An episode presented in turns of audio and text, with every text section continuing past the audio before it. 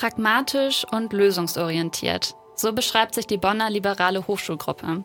Wie ihr bestimmt schon mitbekommen habt, finden gerade die Wahlen für das Studierendenparlament und die Gremien statt. Und bei uns im Studio sind deshalb Marcel Bühl auf Listenplatz 1 und Lennart Dornauf auf, Listen, auf Listenplatz 5 von der Liberalen Hochschulgruppe. Schön, dass ihr da seid. Hi, schön, dass wir da sein dürfen. Hallo, schön, dass wir hier sein können.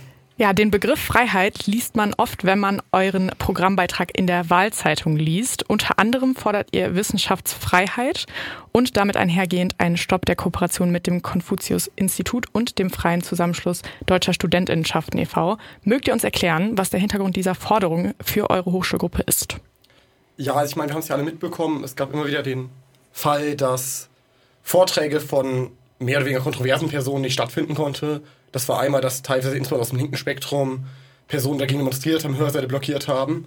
Und andererseits insbesondere, dass das Konfuzius-Institut ja versucht hat, China-kritische Vorträge zu verhindern, was für uns ein Riesenproblem ist, gerade weil China ja auch ein sehr undemokratisches Land ist.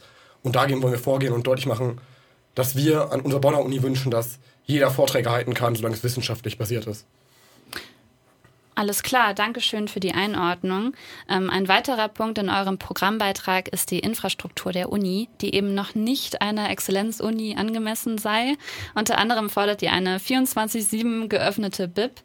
Was gehört für euch noch dazu, zu einer eben Exzellenz-Uni angemessenen Infrastruktur und wie stellt ihr euch eine BIP vor, die rund um die Uhr geöffnet ist? Naja, ähm, zu einer Uni des 21. Jahrhunderts gehört für uns ähm, zum anderen, ja, es gehört ja auch irgendwie zur Infrastruktur, dass wir äh, das, dieses Unikarten durcheinander ähm, beenden. Ähm, ich weiß, ich habe drei Karten und ich glaube, man kann noch, noch mehr theoretisch ja. haben.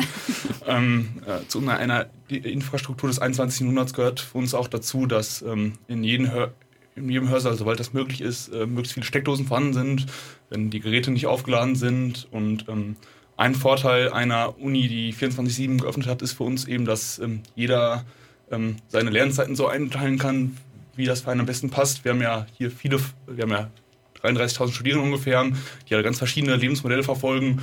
Viele sind auch noch nebenbei berufstätig, berufstätig oder ähm, wir haben Leute, die noch äh, vielleicht schon Kinder haben. Und ähm, dann ist natürlich klar, dass diese zu ganz anderen Zeiten lernen möchten als Leute, die jetzt ähm, sich total aufs Studium konzentrieren können oder auf Leute, die vielleicht Teilzeit nebenbei studieren. Alles klar. Wir hören gleich noch mehr von äh, Marcel und Lennart von der Liberalen Hochschulgruppe nach diesem Song.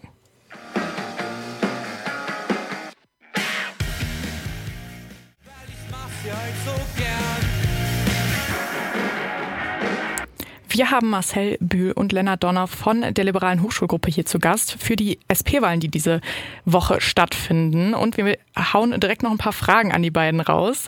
Auf euren Plakaten am Juridikum zum Beispiel habe ich gesehen, sieht man die Forderung danach, dass Mental Health kein Tabu mehr sein solle.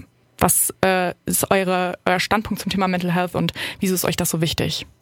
Ja, uns ist es eben sehr wichtig, dass ähm, Mental Health nicht so wie das bei früheren Generationen oder auch bei heute noch teilweise, teilweise bei älteren Personen der Fall ist, dass es ein Tabuthema ist, ähm, welches nicht angesprochen wird. Wir denken, dass es eben wichtig darüber ist zu reden, dass äh, es von der Uni möglichst viele Anlaufstellen dahingehend gibt.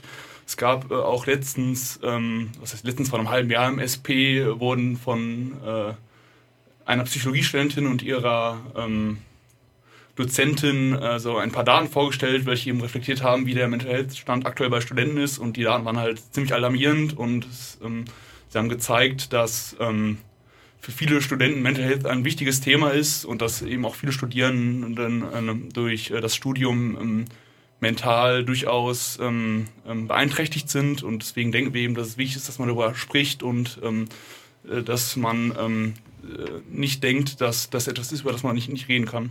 Okay, ähm, geht es euch dabei nur um das Gespräch oder habt ihr auch konkrete Vorstellungen, wie jetzt zum Beispiel die Uni äh, Angebote, mehr Angebote erbringen kann oder dass das auch generell Gespräch in den einzelnen Studiengängen wird? Also wie stellt ihr euch das vor?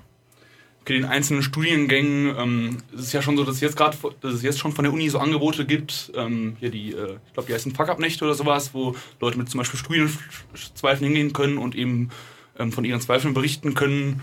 Ähm, äh, also so freiwillige Angebote gibt es da schon, aber wir denken eben, dass es konkret wichtig ist, dass äh, es von der Uni gestellte Anlaufstellen gibt, wo Leute mit mentalen Problemen ähm, ein Erstgespräch bekommen und die dann von dorthin eventuell zu ähm, ähm Psychotherapeutinnen und Therapeuten weitergeleitet werden oder wo man mit denen darüber spricht, ähm, äh, wie sie vielleicht ihre Situation verbessern können. Also eben, dass es von der Uni konkrete Erstanlaufstellen gibt, ähm, die aktuell nur in sehr reduzierter ähm, Zahl vorhanden sind. Ich glaube, aktuell gibt es eine Psychologin, zwei Psychologen, die für sowas zur Verfügung stehen. Also das ist auf jeden Fall noch äh, ausbaubedürftig. Okay, ja, auf jeden Fall sehr wichtiges Thema. Ähm, und ihr möchtet gerne eine Unicard einführen, das habt ihr gerade eben auch schon angerissen, äh, die vielen verschiedenen Karten, die wir gerade brauchen, eben ersetzen. Also sprich das Semesterticket, die Mensa-Card, den immer noch handschriftlichen und laminierten BIP-Ausweis. Das finde ich die größte Frechheit. Ähm, das war aber seit ich hier studiere, muss ich sagen, jedenfalls immer Thema bei SP-Wahlen. Könnt ihr uns sagen, woran es denn bisher gescheitert ist? Marcel, du bist gerade auch schon im Studierendenparlament, habe ich gelesen. Und ähm, wie wollt ihr diese Probleme, die dann dahinter stecken, lösen jetzt? Ja, es sind ja ähm, verschiedene Ansprechpartner, die an einen Tisch gebracht werden und es wird vom, aktuell, vom aktuellen und wahrscheinlich auch vom nächsten SP ähm, ähm, wird das Problem angegriffen, dass man möglichst auf eine Karte kommt. Ähm, man hat, hat, eben viele Gesprächspartner, die dort an einen Tisch gebracht werden ähm, für äh, die, ähm, für den Semesterausweis ist ja zum Beispiel, sind ja hier die ähm, Bonner Verkehrsverbände und die Landesverkehrsverbände zuständig. Ähm, für die Semesterkarte sind die Studierendenwerke zuständig, für den Uni-Ausweis die ULB. Ich denke, es ist relativ schwer, alle Parteien an einen Tisch zu bringen. Ähm, und teilweise ähm, sind sich einige Parteien auch noch nicht sicher, ähm, in welche Richtung sie da gehen wollen. Manche sind eben für ein digitales Ticket. Wir sind ja konkret für eine physische Unicard. Und am Ende geht es ja aber darum, das Thema noch stärker auf die Agenda zu setzen, um insbesondere auch gegenüber der Uni und den anderen zuständigen Institutionen deutlich zu machen, wie wichtig uns das ist. Und einfach nochmal mehr Druck dafür aufzubauen, dass jetzt endlich was passiert, wenn wir nicht immer vertröstet werden. Weil es ist ja eben schon seit Ewigkeiten ein Thema. Ja, ich habe jetzt letztens mitbekommen, es gibt ja jetzt die Uni Bonn App.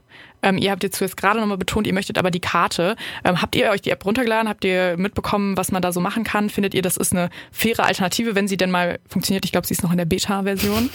Ähm, oder sagt ihr wirklich so, nee, wir wollen eine Karte haben? Und wenn ja, wieso? Ähm, ich, ich, kann für meine ähm, für mich sprechen. Ich habe die App nicht, ähm, da sie in der Beta-Funktion ist. ich kenne auch tatsächlich niemanden, der sie hat.